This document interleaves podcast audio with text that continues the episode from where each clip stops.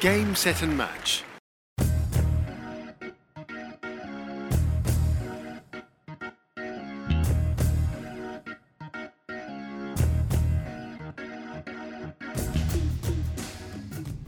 Hola amigos y seguidores, soy Saúl Gómez y bienvenidos una vez más a Tenis Leer, el mejor podcast de tenis en México hoy en día.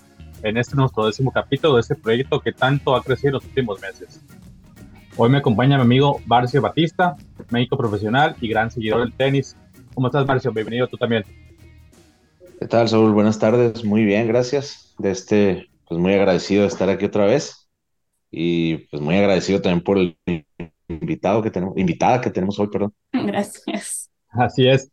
Nuestra invitada para esta ocasión es la fotógrafa profesional mexicana Regina Cortina, que está recién desapacada de su aventura por casi un mes allá en Australia y que viene a ver campeona Novak Djokovic una vez más en el, en el torneo, en el abierto australiano, y que tiene el privilegio en los últimos años de viajar por todo el mundo haciendo su labor detrás del lente de una cámara.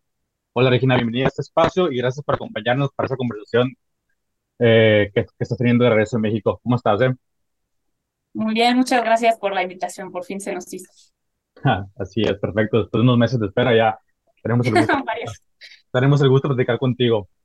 Eh, Regina, eh, pues de entrada, cuéntame un poquito cómo es estar pues prácticamente un mes fuera de casa, desde diciembre, no sé qué mes estarás, que ya te habrás ido hacia, hacia Oceanía, tomando fotografías de los mejores jugadores de la ATP y de la WTA. Eh, me fui 38 días. Okay. Me fui el 23 de diciembre y llegué allá el 25.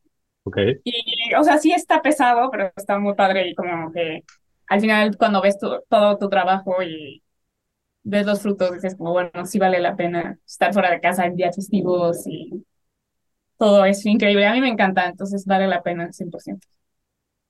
Va, perfecto. Adelante, Marcio, si quieres. Ah, ¿qué, ¿Qué tal, Regina? Buenas tardes. De... Bueno, una pregunta un poco sobre, sobre tu carrera, ¿no? De cómo es que llegaste al tenis. ¿Qué, cómo, qué acercamiento tuviste para ser fotógrafa de, en el tenis? Pues mi familia le gustaba, o sea, no eran muy metidos, pero les gustaba, juegan recreativos. Y alguna vez fuimos a un torneo y mi papá llevó su cámara me gustó, y yo la agarré y de ahí me gustó y dije, pues a ver, tal vez se puede hacer algo aquí. Ok, ¿ya eras fotógrafa en ese tiempo? No, o sea, eso fue, fue muy chiquita y me gustó. O sea, no muy chiquita, pero todavía no, o sea, no cuando empecé.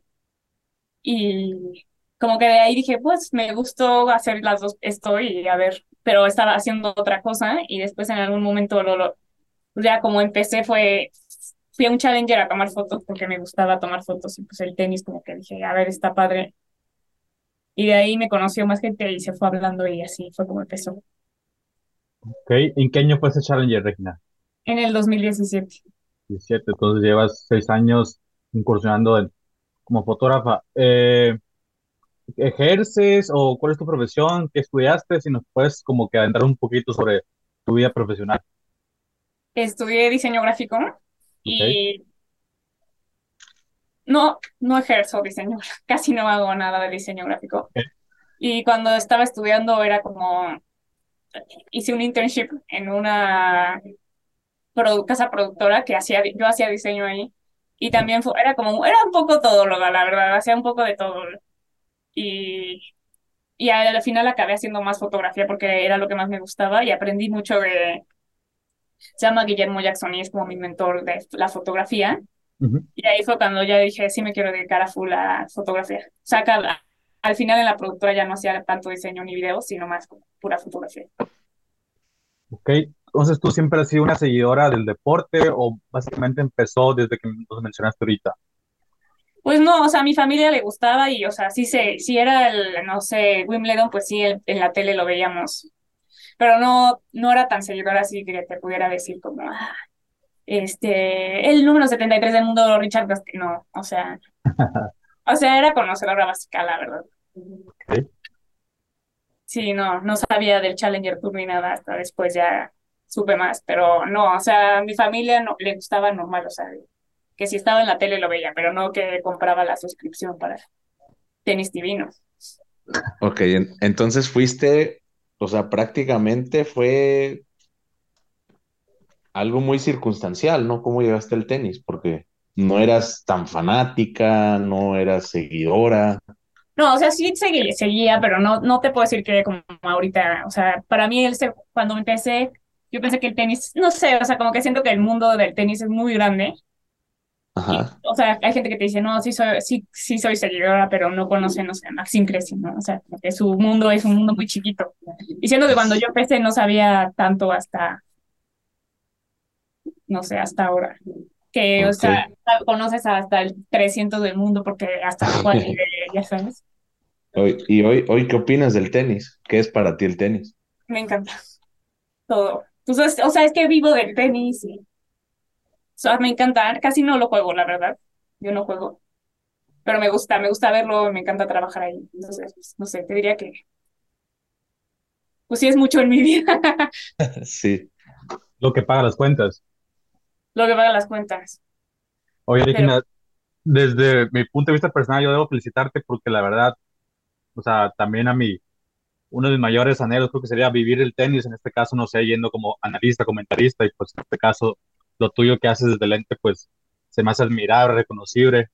Eh, felicitarte por eso y se me hace una gran labor lo que estás haciendo, pues obviamente detrás del ente, yendo a los mejores torneos, conociendo a los jugadores, estando presente en los cuatro Grand Slam, se me hace la verdad muy destacado de tu parte, tu labor y sobre todo pues viniendo de, una mexicana. Muchas gracias. Adelante, Gracias, gracias. Otra, una pregunta sobre, sobre tu carrera, sobre tu trabajo, Regina. Eh, bueno, ahora acabas de ir a Australia, de, fuiste fotógrafa en el, en el Grand Slam. Cada que hay un torneo, tú aplicas para ir, tienes que concursar, necesitas una acreditación. ¿Cómo es el proceso para ir a estos eventos, a, cubrir, a tomar fotos en estos eventos? Sí, tienes que aplicar, o sea, como para una acreditación y rezarle a Dios que, te, que sí te acrediten, porque pues, siendo, viniendo de México, obviamente es mucho más difícil porque pues, el tenis en México no es tan tan grande, entonces, o sea, si, si vengo a, una, a un fotógrafo francés o a un mexicano, es mucho más fácil acreditar un francés, ¿no? Y pues ya, o sea, te o sea, gracias a Dios me han acreditado, pero sí, o sea, tienes que pasar un proceso y en algunos son procesos de dos partes o, o sea, nunca es directo, es como que toques y digas, hola, ya llegué, no, siempre tienes que aplicar. ¿Compiten de alguna forma? ¿Ven tu trabajo? ¿Comparan trabajos? Pues no sé, la verdad es que cada torneo es diferente. En algunos ya te conocen, en otros ven con para quién trabajas, en otros sí se meten a ver tus trabajos, no sé. O sea, no te sabría decir exactamente cuál es, porque cada persona, de el, cada director de prensa es diferente. Entonces, no te sabría decir exactamente. Ok. En tu caso, Regina, eh, digamos, ¿cómo es tu situación laboral profesional? O sea, laboras, estás contratada, digamos, entre comillas, para ATP o eres freelancer o no sé, quizás trabajas específicamente para ciertos jugadores. ¿Qué nos puedes detallar de ese aspecto, por favor? O sea, soy freelance. Yo creo que el 95% de los fotógrafos de tenis son freelance. O sea, puedes tener tu propia empresa, pero al final, si es tu propia empresa, eres freelance. Que no trabajas para nadie. Y sí, trabajo freelance y trabajo con diferentes medios, con jugadores, con marcas, o sea, sí, o sea, con todo. He trabajado con la ATP solo una vez. Y, o con torneos, o sea, directo con el torneo, pero casi, eso casi, casi no pasa. Ok, eh, jugadores, eh, se cortó un poquito nada más la, la transmisión. Eh, ¿trabajas con alguien específico o tienes una buena relación laboral con algunos de tantas veces que has tomado fotos? no sé, ¿qué, qué hay ¿Qué hay con eso? O sea, a veces hay algunos tenistas que yo ya sé que, o sea, como que ya sabemos que cada torneo Grand Slam casi siempre, porque en los 250 pues no les interesa, eh, trabajo con ellos, o sea, les tomo fotos. Algunos ya no me tienen que decir y ya sé que... Y otros llegan cada torneo y así, o sea, que dicen como... O él o, él, o, su, o su manager te escribe, te dice como, me puedes tomar fotos durante, algunos te dicen esta ronda, otros te dicen todo el torneo hasta que acabe, o sea, varía. Ok, eh, eh, hay algunos clientes ya establecidos que podrías revelar nombres, no sé. O sea, sí, pues, pues sí, o sea, algunos como más como de dobles, casi todos, Diego Hidalgo, bueno, no, Giri, Giri Lecheca, Ok, ajá. lo ubicas, Sí, de la Austro- Checo, de- Ajá, sí, Giri, este, Cristian Garín, chileno. sí, Enzo Cuaco, Michael Mo, Ajá. y así. Ok. ¿Qué te dicen de, su tra- de tu trabajo? ¿Qué tantos elogios, eh, pero recibes por parte de ellos? Pues, o sea, o sea, sí les gusta, porque pues, si no, no, o sea, podrían contratar a alguien más. Y sí, de, o sea, siento que de muchos sí recibo directo el, como- o sea, siento que por Instagram me escriben muchos, entonces siempre es padre con- que te escriban como mil gracias, me encantan las, porque, Ok. no sé, Entonces no sé ya trabajando para esos jugadores, ok, está esa parte de, de tu, de tu labor, de tu portafolio, pero quizás no sea tan contratado, digamos, medios mexicanos para ser una parte como corresponsal en torneos o algunos medios internacionales. No sé qué tanta relación laboral hay entre, entre tú y, y algún medio de comunicación. Ah, o sea, sí, de eso sí, obviamente, medios.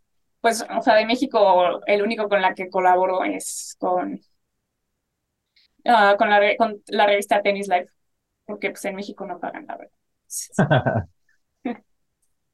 Un clásico ese. Clásico, clásico, el ya clásico. Regina, una otra, bueno, en tu página eh, vi que también trabajas en el golf. ¿Cómo fue el acercamiento al golf? Ah, el acercamiento al golf fue diferente. En un torneo, de, en un challenger, había una, una, o sea, conocí a una amiga, o sea, se hizo mi amiga, una señora, y me dijo que quería que trabajara con ella en el torneo de Lorena Ochoa. Y ya de ahí, con, o sea, de- fui la fotógrafa de Lorena Ochoa, porque vio mi trabajo en tenis. Y de ahí me llevó a otro torneo y ya ahí hice, empecé a hacer golf por eso. Pero yo nunca había hecho golf en mi vida. Oh, entonces es más reciente el golf. No, o sea, el golf empezó en el 2017 también. Ok. Oh. Hasta la fecha, Gina, ¿qué- ¿en qué torneos has estado eh, presente por todo el mundo? ¿Cuál es tu agenda, tu, digamos, tu bulk, tu bucket list? O sea, ¿cuáles quiero hacer o cuáles he Ah, no? ¿en cuáles estado presente, eh, trabajando? ¿En cuáles Ah, em, Australia, Wimbledon, US Open, Roland Garros, Miami, US O- ah, Miami, Indian Wells, Roma, Madrid. Me falta uno de esos. Ah, no, Roma, sí, Roma, Madrid, ah, Delray Beach, ok, Monterrey, Guadalajara y los ch- Challengers en Estados Unidos, en Knoxville, Champaign, Tiburón y los. Challengers aquí. Y no sé si me falta alguno. Ah, bueno, las finales en Londres y, y creo que ya. Ah, y las finales de la Copa Davis en, en Madrid. Nada mal, nada mal, ¿eh? Felicidades. Ah, pues ya, Cin- Cincinnati también. Va. no, pues ya, casi todos los Master 1000. Sí. Detrás de bambalinas, Regina, ¿qué se ve del, del tenis profesional? Imagino que nosotros vemos jugadores pegar la pelota, eh, digamos, comportamientos, actitudes por parte de ellos, pero ¿qué hay algo que quizás el, el aficionado quisiera ver detrás de los jugadores? Algo que no se ve atrás de televisión. Pues siento que cada vez se ve más, pero no sé, a mí me gusta, o sea, se me hace que a mí me gustaría poder tomar eso, tipo en Australia, ¿no? Que cuando sales de la cancha hay como un túnel y el otro, una vez, este año había dos, como una, una de que perdió en la quali en- y perdió como 7-6, ¿Ok? 20, 18, algo así. Y estaba llorando y llorando eh, hecha bolita en una esquina. Y como que siento que eso nunca lo vas a ver y nadie lo fotografía porque no puedes tomar fotos ahí. Pero es algo que está padre como eso, o como ver como el día a día de cada jugador, o cómo van creciendo, o como la vida en el tour también es diferente, es muy difícil, no sé, la vida en el Challenger Tour, o como esta semana ahorita es el ITF en la Ciudad de México de mujeres. Ajá. Y la verdad no está tan bonito y como que eso nunca te va a salir en Netflix como, ay, en Breakpoint, como, ay, solo salen los Grand Slams. Pero aquí, o sea, el ITF estaba horrible, la cancha toda rota. O sea, yo fui hoy a verlo y sí está. O sea, siento que eso debería de enseñarse más en las redes. Ok, ok.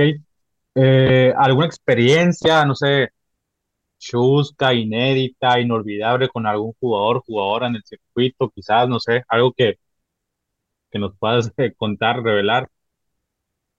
Pues sí tengo, pero no sé cómo cuál contar. O sea, una vez yo estaba tomando fotos y Tennis Sangrin en Wimbledon nos hizo salirnos de la cancha porque no le caía bien el otro fotógrafo que estaba junto a mí, entonces nos sacaron a los dos porque si no, no iba a seguir jugando. Estuvo, fue de pena, la verdad. Y obviamente los bolazos me han dado mil veces. Y es de pena porque tienes que seguir así como, sí, todo bien, todo bien. Y la verdad es que dos veces me pasó por estar, o sea, en el celular pendejeando y cuando volteé así, Okay. es de pena, es de pena. Y tienes que decir que todo bien, además. Cuando no está todo bien. Sí, sí, sí, o sea, porque te dan, una vez me dieron aquí y sí dije, no. No sé, no sé qué más contar. Siento que siempre tengo historias, pero cuando me preguntan así en pod- podcast es como, me quedo trabada, no sé.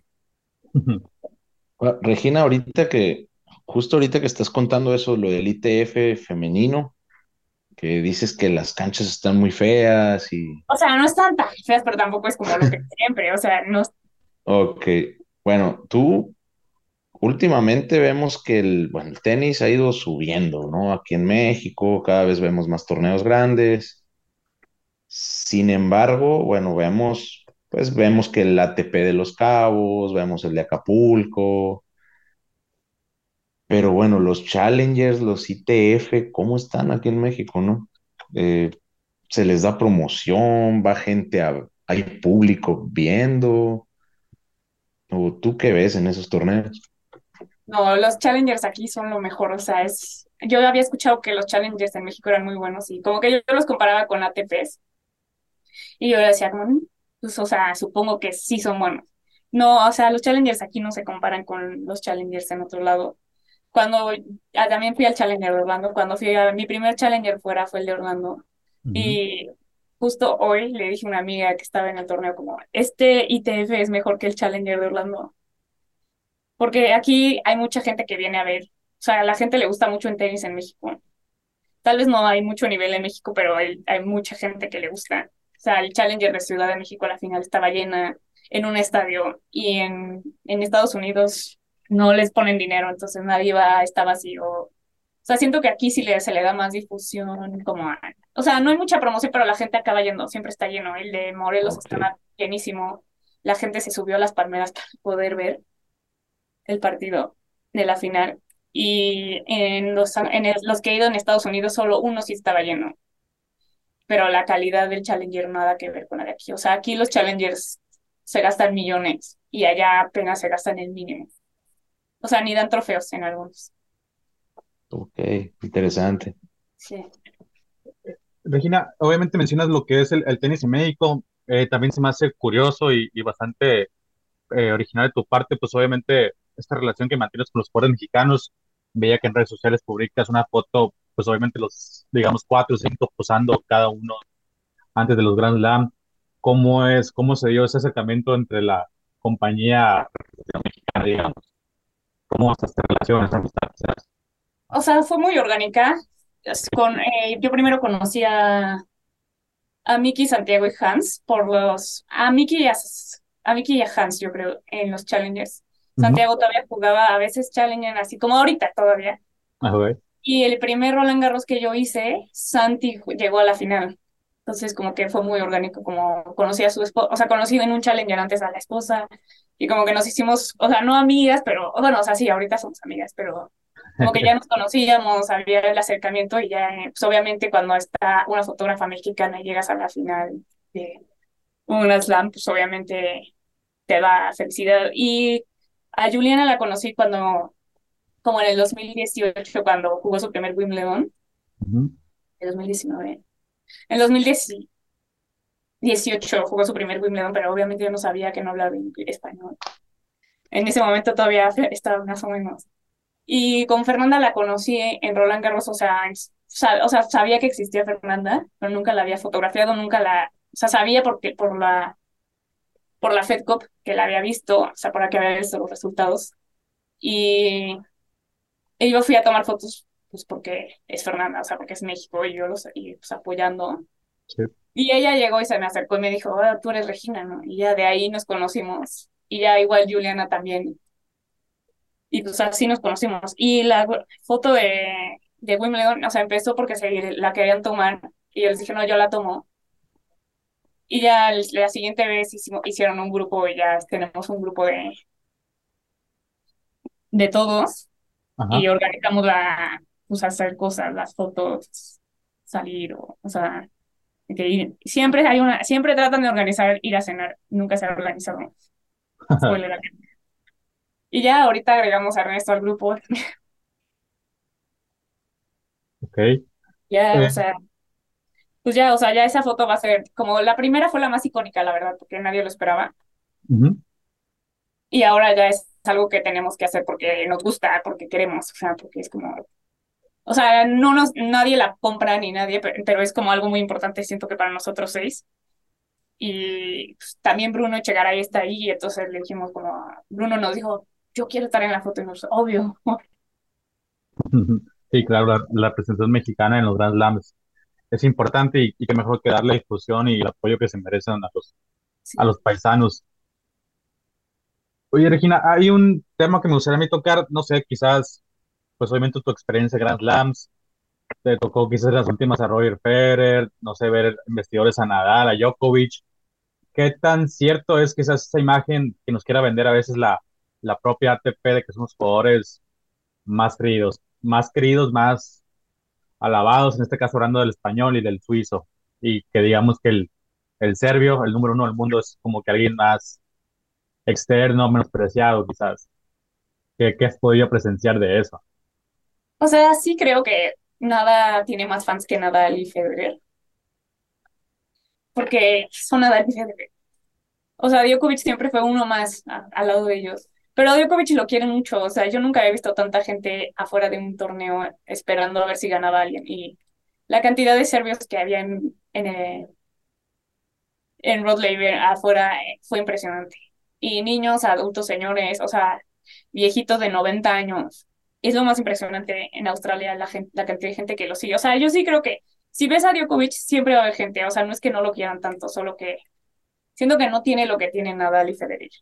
O sea, siento que Nadal y Federer, bueno, eso es de mi punto de vista, hubo una, como que siempre fue una rivalidad y, y Djokovic estaba ahí también, pero no fue como los tres, o sea, siempre fueron ellos dos. Pues, y por, ajá, y por lo que ha pasado, pues obviamente sí tiene como más haters, pero los estadios nunca van a, no están vacíos. O sea, siempre que juega Djokovic está lleno, siempre. Y lo apoyan igual, o sea, siempre lo van, lo apoyan. O sea, sí alguna vez escuchas ahora un "Uh", pero un boo de 99.9% que dice que lo apoyan. ¿Quién es tu jugador favorito de los tres? ¿O a quién apoyas más? Federer. ¿Tienes planes, Regina, de entrar a algún otro deporte, de este, cubrir algún, algún otro, sí, algún otro deporte, algún otro evento deportivo, que no sea el tenis o el golf? Pues, o sea, por ahora no, o sea, sí me gustaría ir a las Olimpiadas y si se puede, pues no sé, cubrir natación o algo así, pero no es una prioridad por ahora. Oye, Regina, hablando de- del tema de Federer, eh, pues siendo tu, tu ídolo en el tenis, no sé, algún acercamiento con él, el poder tomar una foto en un torneo, ¿has podido gozar de eso? Tomar, espérame, tomarle fotos a, a Federer, sí, o sea, sí pude, pero siento que mi tiempo fue muy corto. O sea, no, fueron como cuatro años que sí, pero no sé, no siento que no fue suficiente Federer en mi carrera, como no hubo suficiente Serena o Sharapova. Creo que a Sharapova nunca le tomé fotos yo. Del lado de la WTA, ¿qué tanto trabajo te vuelcas hacia esa parte del circuito? Eh, digamos, algún, quizás algún contacto ahora de los mexicanos que has tenido eh, tra- eh, trabajando para ellos, los, eh, Garín, me decías, eh, Michael Mo, para el lado del circuito femenil, ¿qué tanta presencia adquieres? O sea, es que yo empecé mi carrera más en Challengers, entonces, y mis clientes casi son más hombres.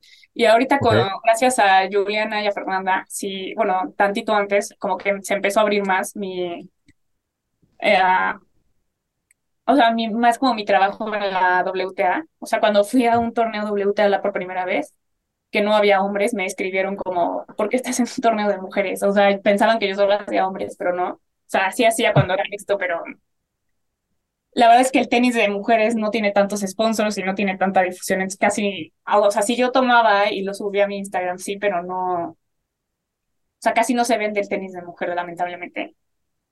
Entonces, hasta ahora lo hago más, lo he cubierto más y me encanta. El tenis de mujeres me encanta por Fernanda, Yuyu y Marcela que está y Renata. Pero, y de ahí, o sea, es que a mí me gustaría más que se, hablara más de lo que ha logrado Fernanda o Juliana.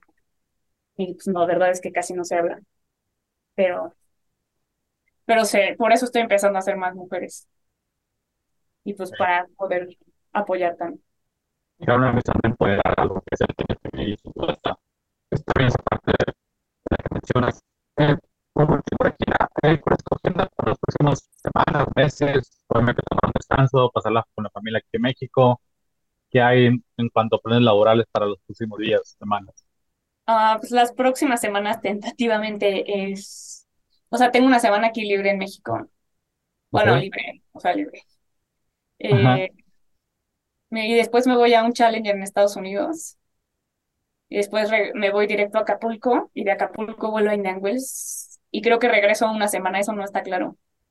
Y luego me voy a Miami y regreso la segunda semana de Miami para ir a, para el Challenger de la Ciudad de México.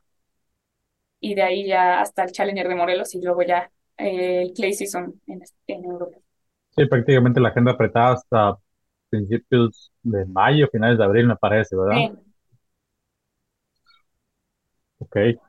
Marcio, eh, pues para terminar, pedir a, a Regina algo que quieras añadir, preguntarle ya por último.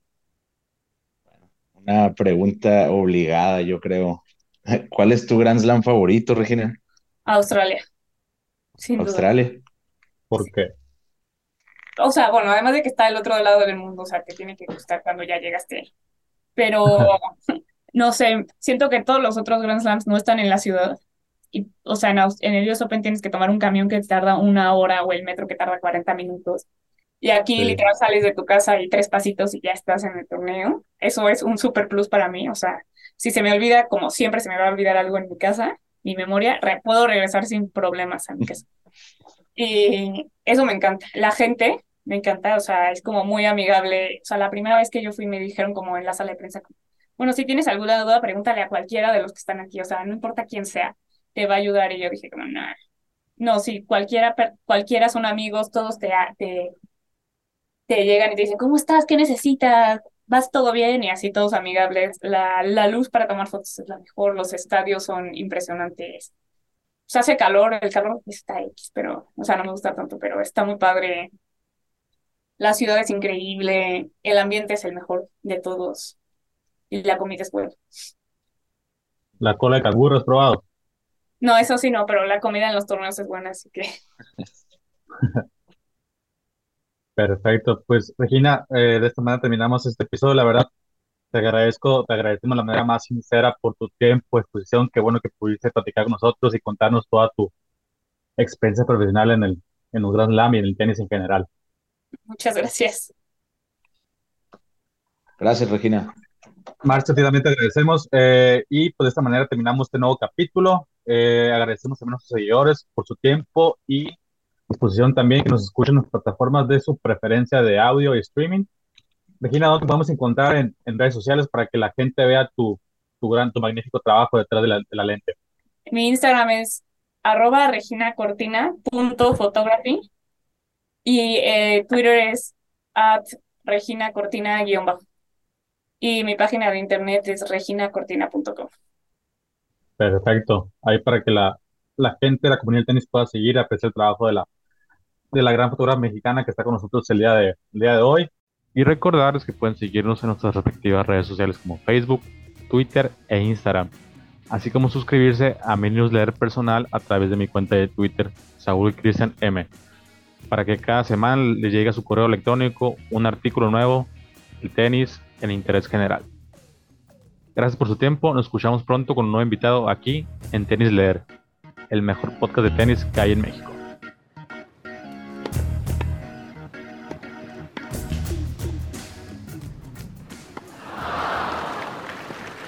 Game, set and match.